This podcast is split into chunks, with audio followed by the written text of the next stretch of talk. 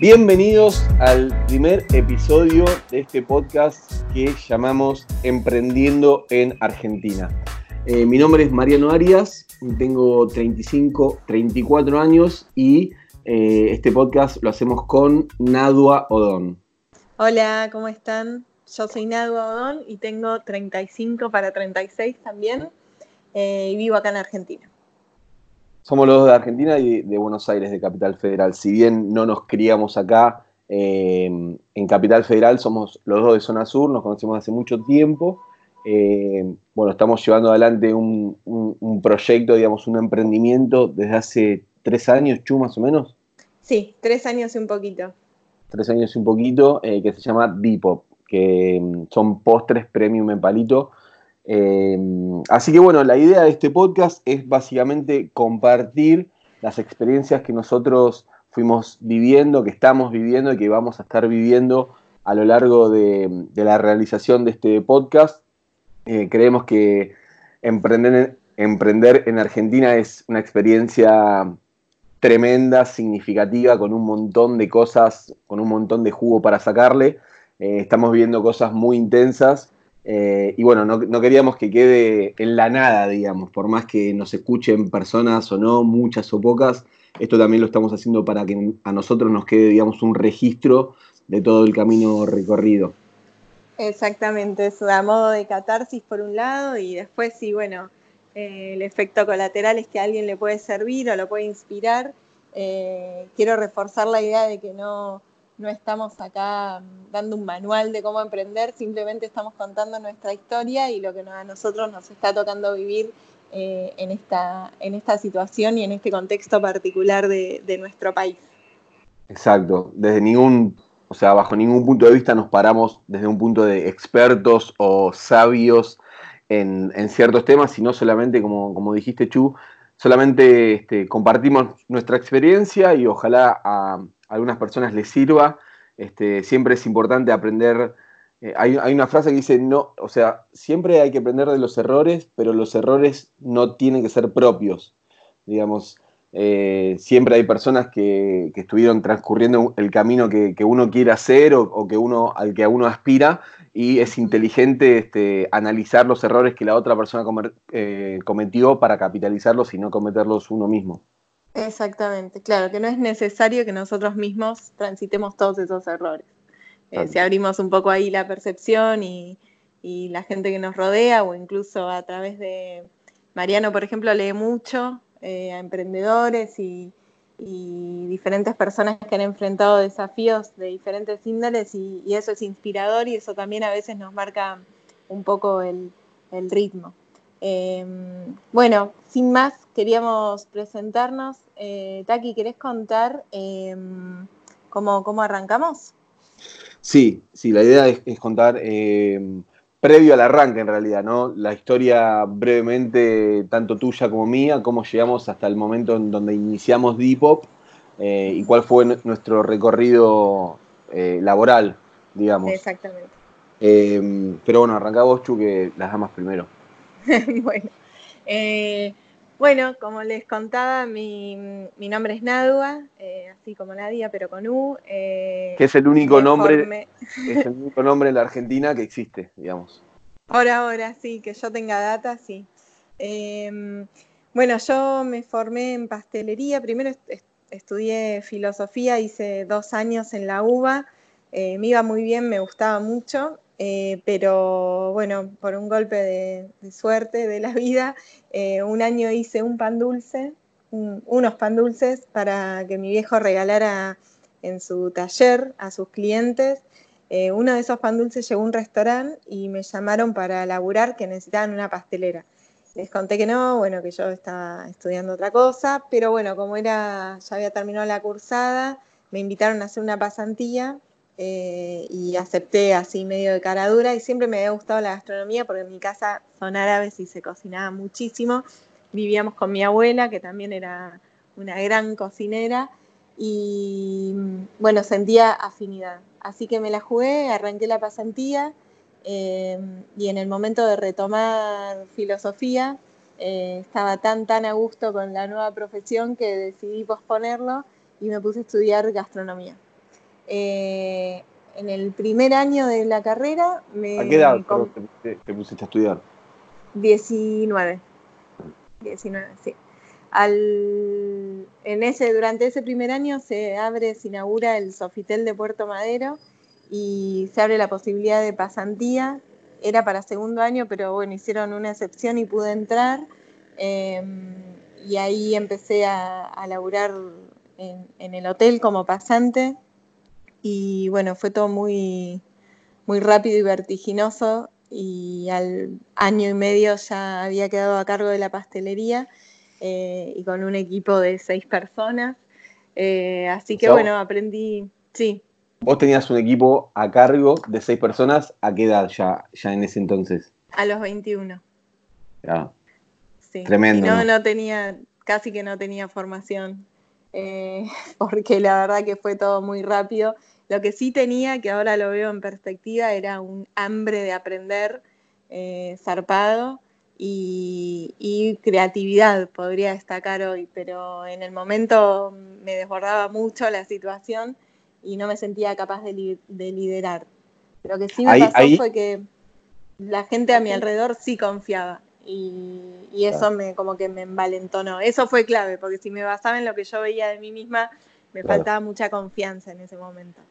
Ahí eh, es obvio que, esas personas vieron, digamos, este, características en vos, aptitudes en vos, eh, porque ofrecerte sin experiencia a los 21 años con tantas personas a cargo y en un lugar tan, digamos, eh, con un servicio tan exclusivo, eh, no es poca cosa. Sí, ni hablar, ni hablar, es tal cual como decís. fue Puede estar también en el momento preciso, en el lugar indicado, porque justo quien, quien estaba de, jefe de pastelería también se fue y yo, bueno, estaba dándolo todo y creo que destacaron eso en lugar de traer a alguien de afuera, bueno, alguien que se estuviera esforzando adentro. Es una actitud que yo tomé para la vida, me parece eh, muy importante y que me gusta sostener hoy también, de poder tener esa mirada. Ahora ahí tenés una característica ya eh, propia del emprendedorismo, digamos, ante un, quizás, no sé, tu primer gran desafío, por lo menos en el terreno laboral, eh, no cualquiera lo agarra, la verdad. O sea, es un mm. desafío enorme, con mucha responsabilidad. Eh, y bueno, ya que, lo hayas agarrado así de una, ya ahí ya empezabas a mostrar características este, y tendencias propias de los emprendedores, me parece. Sí, creo que ni lo pensaba, pero eh, hoy en perspectiva creo que sí, eh, que todo el tiempo sentí cierta incomodidad con, responder a alguien o no laburar para mí, si bien lo aproveché al máximo y todos los errores que cometí eh, ahí mm, no, los volví a cometer afuera para mí misma, em, creo que siempre sentí esto como que quería laburar para mí. Eh, entiendo también que es un privilegio y que no todos pueden tomar esa decisión a la ligera, eh, pero, pero bueno, tiene que haber algo, algo que se mueva adentro diferente, me parece, para, poder después encarar un proyecto propio. No es para todos, la verdad. No, mm. es para todos. Las, las, presiones, digamos, las dificultades, las barreras, el, largo proceso. Eh, mm la retribución, digamos, a largo plazo, son características que no todos pueden, pueden eh, sobrellevar, pero sí eh, es cierto que uno siendo un empleado en una empresa o en una multinacional o en un local o en donde fuese, puede tener este, características emprendedoras, o sea, puede eh, tener, accionar como si fuese un emprendedor, pero estando bajo el paraguas este, de, de, mm. tener otro, otro jefe. Sí, tal cual. Mi viejo siempre decía eh, que el que no labura para los demás, no labura para sí mismo. O sea que es una ilusión cuando uno cree que, bueno, cuando tenga lo mío, sí voy a hacer esto, voy a hacer así, voy a hacer así. Como que hay que darlo todo en el lugar donde uno está y sentir que estás al 100. Eh, ese es el camino real del crecimiento. Eh, así que nada, siempre mi viejo sí fue un gran mentor en ese sentido. Eh, yo siempre cuento la anécdota de que él también quedó mm, eh, de jefe de, un taller mecánico cuando era muy joven y tenía que manejar a, tipos que, eran de la edad de su padre. Y entonces él se dejó los bigotes eh, para imponer respeto. Entonces me decían, ah. ahorita te tenés que dejar los bigotes para que te respeten. Em, pero bueno, la verdad que sí, fuera de, joda, eh, fue una persona muy influyente en el sentido de, liderazgo y de, de cómo, cómo encarar el laburo. Y de, tenacidad, ¿no? De ir para adelante, no importa qué. Sin importar nada. Sí, tal cual, sí, un chavo muy perseverante. Sí. Y con mucha autoconfianza. Creo que también cuando encontré ese clic, que la confianza me la tenía que brindar yo a mí misma, más allá de que estuvo buenísimo que en ese momento confiaran en mí los de afuera, entendí que yo tenía que confiar en mi potencial y ahí creo que empezó el despliegue. ¿Y cómo fue? Bueno, arrancaste ahí. ¿Y cómo fue la experiencia en el hotel? ¿Cuánto estuviste? ¿Cuánto tiempo? Y estuve del 2004 al 2010, que ahí quedé embarazada de Simo. Eh, y bueno, dejé de laburar en el hotel, empecé algunas cosas por mi cuenta, tuve eh, un catering corporativo con mi ex, eh, tuve, di clases el posgrado de pastelería en el mismo instituto donde me había recibido y después daba clases personalizadas. Y después empecé a proveer postres a restaurantes desde mi casa. Em, y ahí también me cambió un poco la perspectiva de, qué podía hacer con mi profesión, porque en realidad entró en crisis para mí eh, con la maternidad. Yo le, dedicaba mucho tiempo a la profesión, laburando en, hotelería, eh, y después poder eh, encontrar una arista donde fuera compatible con el tipo de madre que quería ser eh, me llevó un tiempo, fue difícil. Entonces, bueno, probé con el catering, probé con las clases y creo que en la proveeduría de postres encontré em, ahí ese, ese huequito donde todo fluía mejor. Alto desafío, ¿no? Ser madre. Em, bueno, en ese momento no sé si seguías casado o no, pero, pero o sea, tener la presión de, tener un techo. No, ahí ya estaba separada. Claro, ahí separada. Ya estaba separada, sí. Claro, eh, separada con, una, con, un, con, una hija sin tener un sueldo fijo, eh, alto desafío ese también, ¿o no? Sí, la verdad que sí, la verdad que sí.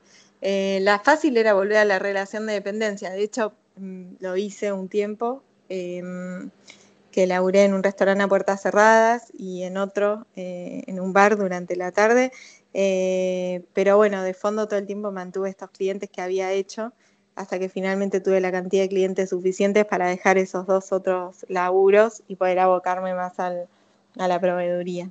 Ahí va. Y de ahí en realidad surge también eh, la idea de poder hacer un postre que resolviera varias cosas que yo veía que mis clientes querían resolver, que era, necesitaban un postre que fuera premium, pero que al mismo tiempo eh, no, fuera difícil el emplatado, porque muchas veces eh, lo terminaba emplatando o el bachero o un camarero, que no les demorara mucho tiempo, que tuviera mucha durabilidad, eh, o sea, vida útil, em, que hubiera variedad de sabores, bueno, varias cosas que, dieron pie a que se me ocurriera eh, Depop. Depop es un postre en palito que está hecho a base de mousses, o sea, tomé mi formación francesa y, la volqué ahí. Son mousses y técnicas francesas en un molde y se baña en chocolate con un palito, queda como si fuera un mini heladito, pero son muses, eh, con interiores, crocantes, bueno, varias, varias cosas. Claro, cuando lo mordés quizás esperás por la forma que tiene, esperás que sea un helado, pero te llevas la sorpresa de que en realidad está frío, pero no congelado. Exacto, exactamente. y ahí también se, digamos, detectaste una, porque, a ver, para, llevar hoy en día un negocio con que está todo inventado, digamos, y la tecnología y tenemos información al toque, eh, una de las características también de los emprendedores tiene que ser o es eh, estar buscando todo el tiempo la oportunidad o ver cuáles son las fallas y, qué solución uno le puede brindar. Eh, y bueno, vos ahí detectando todas esas, esas falencias que quizás, o esas características que pedía al mercado, que no estaban, no, había una solución para eso, eh, vos detectaste eso bueno, y, accionaste, digamos. Eh, ahí creaste Dipo. Mm, sí, sí, claro, tal cual, fue bastante así el proceso. Em, y en realidad también lo que quería era lograr un producto que a mí me gustara, o sea, que fuera algo que yo fuera a consumir. Eh, eso también fue clave, porque después si no, me parece que me hubiera sido difícil sostenerlo si no hubiera yo misma comulgado con esa idea. Em, digo porque en realidad tuve la idea y pasaron tres años hasta que la, llevé adelante, que fue cuando nos encontramos, Taki. Eh, yo creía que estaba buena, pero ni siquiera sabía por dónde empezar. No sabía si primero tenía que producir o primero tenía que salir a ofrecerla. Em, tenía los moldes, tenía el espacio para producir, pero no, me faltaba el arranque. Y bueno, fue clave encontrarte a vos porque, porque ya venías como queriendo arrancar algo, o sea, ya habías puesto primera. Y, bueno, espontáneamente me salió contártelo y que, y que esto se pudiera posicionar tan rápido. Sí, bueno, ahí, bueno, como, como fuimos identificando varias características tuyas, quizás una característica faltante, porque no, podías tener todas, era quizás la, pata comercial. Sí, 100%. Por eso lo tuviste tanto tiempo sin, comercializarlo, digamos, sin lanzarlo. ¿Y crees que, lo tuviste tanto tiempo frisado el producto, eh, más allá de tu falencia quizás o tu inexperiencia en, en la pata comercial, por algo más? Porque, viste, te, pregunto, esto por lo siguiente, porque hay muchas personas que eh, o, se, la dan de perfeccionistas, diciendo hasta que esto no esté perfecto no lo voy a lanzar, o hasta que no tenga el mejor micrófono no voy a grabar el podcast, y, en realidad se escuda bajo el, paraguas del perfeccionismo, pero en realidad, más que nada, no dejan de ser excusas para no hacer o quizás también ocultan alguna inseguridad, decir, no, no quiero sacar esto por el miedo a lo que van a decir o por miedo al fracaso, por lo que fuese. Em, entonces, te pregunto si había alguna otra, eh, digamos, razón por la cual no, lo lanzaste. Me parece que es una conjunción de todo. Ahora, eso en perspectiva, puedo ver que sí se trataba un poco de una excusa. Eh, yo creía que no tenía tiempo para, para ponerle al proyecto porque mientras tenía que subsistir con, el resto de, los trabajos que estaba haciendo. Em, hoy veo que no. No, no es poco, pero hoy veo que en realidad era perfectamente compatible hacerlo en paralelo. Em, también creo que hasta que uno no lo prueba siempre existe la posibilidad de que, bueno, estaba buena la idea. Ahora, cuando lo probaste y falló, eh, la caída de esa desilusión puede ser tremenda. Em, no sé, no sé si conscientemente era por ese lado, digo que, puede ser que hubiera algo de eso. Eh, y sin dudas me faltaba mm, eh, todo lo que viniste a aportar vos, que no solo es lo comercial, sino todo este mundo virtual que yo no manejaba para nada. O sea, para mí había que ir a golpear puertas y ofrecer el producto. Eh, no, yo no manejaba Instagram, a gatas que tenía Facebook, no, no era mi palo y no, de ninguna manera lo vinculaba con, mi laburo. Claro. Así bueno, ahí nos sentamos a charlar y me diste probar el Depop. Sí, tal cual, tenía uno frisado eh, y te lo di a probar y te copó. No sé si te copó tanto el sabor o la idea y ya se te, te había hecho agua a la boca en el sentido comercial, eh, pero me acuerdo que te gustó mucho. Sí, no, me encantó, me encantó. Yo siempre digo que es como que a un representante de fútbol le muestren a Messi y le digan, che, ¿lo querés representar? cuando, Sí, cuando probé, cuando probé el tipo me volví loco, me volví loco y yo estaba re manija. Bueno, me, pongo a contar un poco yo. Eh, Dale. Yo tengo 34, soy, terminé el colegio y me puse a estudiar marketing. Eh, en la UADE estudié marketing, creo que lo hice en 5 años, que entre paréntesis es el, consejo que puedo dar, dada mi experiencia en la universidad, no sé si consejo, pero en realidad la conclusión que saqué es que si yo hubiese salido a laburar esos cinco años en vez de haber ido a estudiar marketing, hubiese aprendido 68 mil veces más cosas em, que estudiando en la, universidad. Mm. Em, obviamente, si quieres ser abogado, si quieres ser ingeniero, lo, que fuese, sí o sí necesitas un título, pero para hacer tu, propio negocio o, meterte en el mundo de, em, digamos, emprendedor, no, no hace falta hacer la carrera, pero bueno, ese es mi, punto de vista. Sí, eh, sí, por ahí autocapacitarse, ¿no? Hoy con las redes y todo, buscar, eh, buscar lo que nos falta, eh, pero quizás no dedicarle todo ese tiempo que, que, no es necesario, ¿no? O que no es lineal el éxito del emprendimiento. Exacto, que no es lineal y hoy en día, con el tema de la información y cómo va todo, la, terminaste de estudiar y a los dos meses ya quedó obsoleta la información que te dieron, o sea, no sirve más. Tal cual. Eh, ni siquiera está actualizada. Vos hoy en día vas a estudiar marketing y ni siquiera está actualizada a las herramientas comerciales que hoy te brinda el mercado. Claro. Eh, pero bueno, hacemos un episodio particular de universidad. Dale. Eh, bueno, terminé la, facultad, hice, hice changas, mi viejo tenía locales de ropa deportiva y laburaba ahí, pero nada, muy, muy vago, no hacía mucho. ahí apliqué para una pasantía en Adidas, que yo era fanático de Adidas, era fanático del fútbol, y apliqué para una pasantía en Adidas para hacer en Alemania. Eh, sin saber, obviamente, que ni en pedo me llaman. Y bueno, me llevaron a las dos semanas, me hicieron un par de entrevistas de inglés, y el miércoles me llaman y me dicen, bueno, el lunes arrancás a laburar eh, en, en Nuremberg, en Alemania. Así que nada, fue como de un momento para el otro tuve que vaciar el departamento, bueno, comprar los pasajes y nada, fue alta experiencia, fui allá, estuve seis meses laburando, eh, una experiencia espectacular, o sea, con gente de todo el mundo, eh, en la parte de fútbol de marketing de Adidas, o sea, era, era Espectacular, un sueño. Un sueño, la verdad que fue increíble, fue increíble. Eh, estuve seis meses allá, después viajé un poco por Europa con la plata que había ganado, volví para Argentina Em, ahí me faltaban un par de materias. Terminé de, estudiar, pues estuve medio como un año sin hacer nada, que no sabía para dónde agarrar, haciendo changas. Viste que, entras en esa en ese periodo de transición, o por lo menos a mí me pasó, que como que no, le encontraba sentido a la vida, no sé. Claro. Eh, y después me puse a laburar en una empresa en donde era comercial, en una empresa de software, de software. Em, yo era comercial, tenía que hacer laburo de teléfono todo el tiempo y por cada reunión que conseguía me pagaban 30 pesos. 30 pesos Así que no estaba muy motivado. Eh, seis meses ahí. ¿Y laburabas en equipo ahí? Laburaba en equipo, sí, sí. Mm. Pero nada, era, viste, un laburo que malísimo, malísimo, ni, ni bola. Nadie tenía compromiso, imagínate que te, te pagaban 30 pesos por reunión. Claro. Eh, salí de ahí, estuve seis meses, como tenía un buen currículum, porque había hecho o sea, una pasantía en Adidas en, Alemania, era licenciado. Eh, me llaman de Groupon, ¿te acordás? La, sí.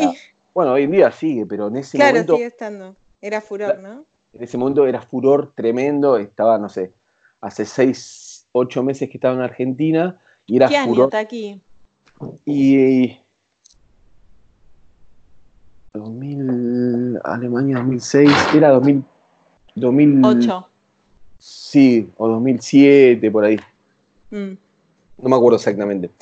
Em, y ahí me llaman de Groupon, en donde voy a laburar y ese fue mi posgrado comercial, digamos. Ahí estuve laburando, o sea, entré en una startup argentina que la estaba rompiendo, estaban facturando a lo loco y era como tiraban dólares al techo. Era, Mirá. era muy agresivo el sistema de venta que, vos tenías que seguir, te capacitaban todo el tiempo, era como una picadora de carne, o sea, vos tenías, tenías un objetivo semanal de contratos que tenías que firmar eh, con, clientes potenciales y si a las dos semanas, ponele, no llegabas al objetivo en dos semanas consecutivas, venía la tercera semana el chabón y te decía, mira, si esta semana no llegas al objetivo, te echamos. Era, era muy zarpado, muy zarpado. Y así el chabón ahí aprendí mucho de un jefe que tenía, que era una máquina de laburar. El flaco, por ejemplo, te, mm, lo que saqué del chabón es que te desmenuzaba, o sea, vos tenías un objetivo macro, por ejemplo, cuatro contratos por semana, y el chabón era tan metódico que te desmenuzaba paso por paso, en pequeños pasos, qué, tenías que hacer para llegar a ese objetivo macro. Claro, para eh, que sea más abarcable, ¿no? También, verlo más. Claro, como posible, ver lo posible, claro. El chon decía, bueno, por cada contrato vos tenés que hacer 200 llamados, por ejemplo. Son cuatro contratos, tenés que hacer 800 llamados. Em, para hacer 800 llamados por semana tenés que hacer tanto por día. Para hacer tanto por día tenés que hacer tanto por hora. Para hacer tanto por hora tenés que hacer tanto cada media hora. Era así. Claro. Qué bien. Mal. Y después te decía, bueno, cada 15 minutos tenés que hacer tantos llamados. Perfecto. Vos te llegabas el lunes y mm, los primeros 15 minutos se te sentaba al lado del chabón a los 16, al minuto número 16 y decía, che Mariano, ¿cuántos llamados hiciste? 25, eh, no, pero tenés que estar haciendo 40, estás 15 llamados atrás, dale. Era así, era muy zarpado. Claro, claro. Muy zarpado. Mm. Eh, y ahí fue cuando, nada, aprendí un montón. Fueron creo que 8 meses, pero la curva de aprendizaje fue muy, muy, muy alta, fue muy... Qué bien. Sí, sí, la verdad que aprendí eh, bueno, la, la, estaba pasando bien, era una buena empresa. Sí, yo era el primero que llegaba a la oficina de 200 personas y era el último que me iba, o sea, dejé la piel. Mm, Siempre, todos los días abría y cerraba la oficina. Es clave. Es, clave, sí, obviamente, dejar todo ahí. Em, bueno, me estaba yendo también y de repente me vine a buscar de Club La Nación, ¿te acordás de Club La Nación? Claro, que era más o menos como un sistema, ¿no? Parecido, ¿o no? Sí, era de, de, de, membresía, claro, beneficio. Claro. Sí. Em, y bueno, me dan, o sea, me ofrecen un puesto con cuatro personas a cargo. Em, y nada, yo tenía 27 recién cumplido. 27 recién cumplido. O sea, mm. no era tan joven como vos cuando me ofrecieron las personas a cargo, pero bueno, era. Sí, sí, claro, obvio. Era, nada, era un súper desafío. Era mucha menos plata, pero me acuerdo que yo lo, lo vi por el lado del desafío. Em, así que bueno, acepté, renuncié a Groupon, me fui a Club La Nación y ahí estuve tres meses. ¡Ay, no! Sí, entre ¿Por qué? Em, porque viste que antes tenías, no, sé si ahora, pero tenías un periodo de prueba de tres meses. Sí. Como para que el empleador se ataje, digamos, tres meses y después te decían si te, si te seguían, digamos. Sí, te, podían echar sin, sin ningún. Sí. Bueno, a mí me echaron los tres meses. Wow. Sí, eh, nada, la verdad que no me sentía cómodo para nada, en un ambiente laboral muy malo. Ahí, si bien yo sabía que el ambiente laboral era clave para los laburos, ahí me di cuenta, o sea, el laburo mm. era, el, ambiente laboral era muy malo, había mucho ego. Eh, claro, ahí lo bajaste de la teoría a la vivencia, y sí. es fundamental también. Fundamental. Sí. Fundamental. Eh, bueno, y ahí nada, me echaron, y ahí no sabía qué hacer, me sacó un pasaje y ahí estuve cuatro años viajando eh, alrededor del mundo, por Oceanía, Brasil, eh, Asia. Nada, me, pintó la del viaje. Y uno, de, las razones por las cuales no quería viajar era porque quería seguir insertado en el mercado laboral para aprender, para capacitarme, para tener experiencia. Eh, esa era la única duda que tenía para arrancar el viaje. Finalmente lo arranqué y me di cuenta después de cuatro años cuando volví que lo que aprendí fue mucho mejor, o sea, fue mucho más que lo que hubiese aprendido si me hubiese quedado en el ámbito laboral. Obviamente no, lo sé con certeza, pero yo creo que fue así. claro, está muy bien. Sí, sí, te entiendo, o por lo menos otro tipo de, aprendizaje, ¿no? Que por ahí fue lo que después te catapultó a poder emprender. Exacto, sí, sí. Yo creo que me terminó de formar. La, la comodidad de la relación de dependencia con una buena carrera y un buen sueldo te hace ni pensar en la posibilidad de emprender. Tal cual, sí, sí, sí. sí. Pues mucho lo que tenés para perder, digamos. Claro, claro, exactamente, exactamente. Eh, de esos cuatro años, tres estuve de joda y el último año estuve, estuve ahorrando plata para volver, pues yo ya que sabía que quería emprender.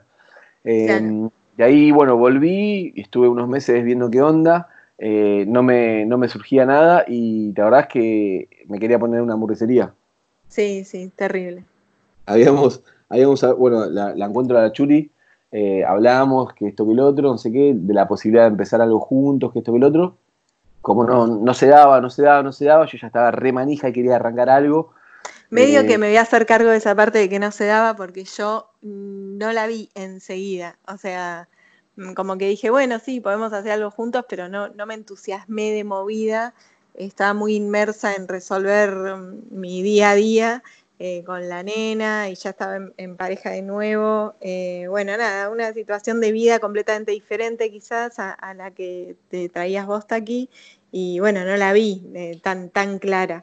Así que medio que procrastiné hasta que... Mm. Hasta que me dijiste que te ibas a poner la hamburguesería y ahí me di cuenta que se, me pasaba el tren por un lado.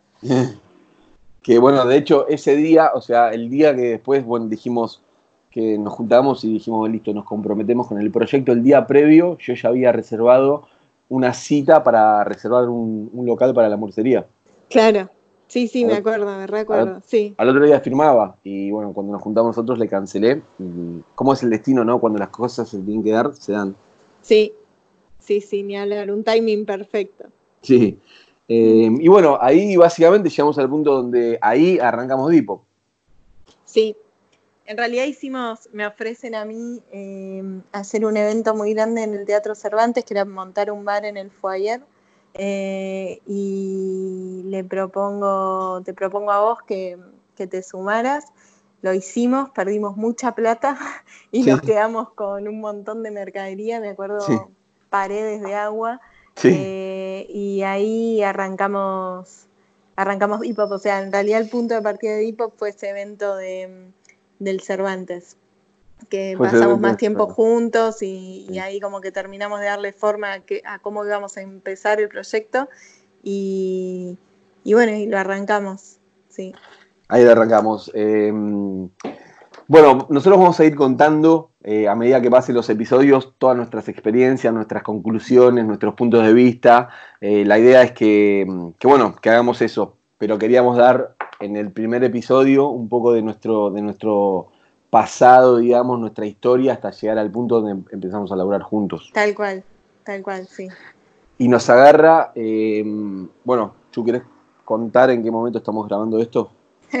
sí, estamos en plena cuarentena, plena pandemia global. Em, la verdad que es un desafío para cualquiera esta situación, va a tener una trascendencia histórica. Eh, pero aplicado puntualmente al, emprendedurismo o a lo que les queríamos contar, eh, reflexionábamos con el TACA que mm, esta resiliencia que se precisa para esta situación, que es una situación crucial y límite, eh, donde se necesita paciencia y, capacidad de, de transformar esto en algo copado, o sea, resiliencia, eh, creemos que está muy ligado a lo que significa para nosotros emprender. Es una palabra que usamos mucho em, y que tratamos de aplicar. de, esto de poder crear valor de, las situaciones más allá del contexto, de lo que ofrece el contexto. Eh, así que vimos que había como un paralelismo entre el emprendedurismo en sí y esta situación particular. No queríamos dejar de traerlo acá a la charla. Tal cual, no estamos juntos en este momento, ella está en su casa con su familia, yo estoy en mi casa.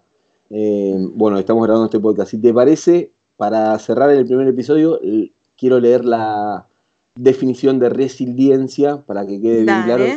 Ah, bueno, es. Dice, la resiliencia es la capacidad de los seres humanos para adaptarse positivamente a situaciones adversas. Mm, espectacular. O sea, no podría describir no, se, podría adaptar de una mejor manera, ni a la pandemia que estamos viviendo, ni a emprender Argentina, o sea. exactamente. Es claro. Sí, exactamente, muy acertado. Bueno, Chu, gracias por compartir tu historia. Eh, nos estaremos viendo en el siguiente episodio. Dale, perfecto. Bueno, no, gracias a, gracias a ustedes por escuchar. Gracias, Taki, por insistir. Un beso para todos, gracias. Abrazos, chao.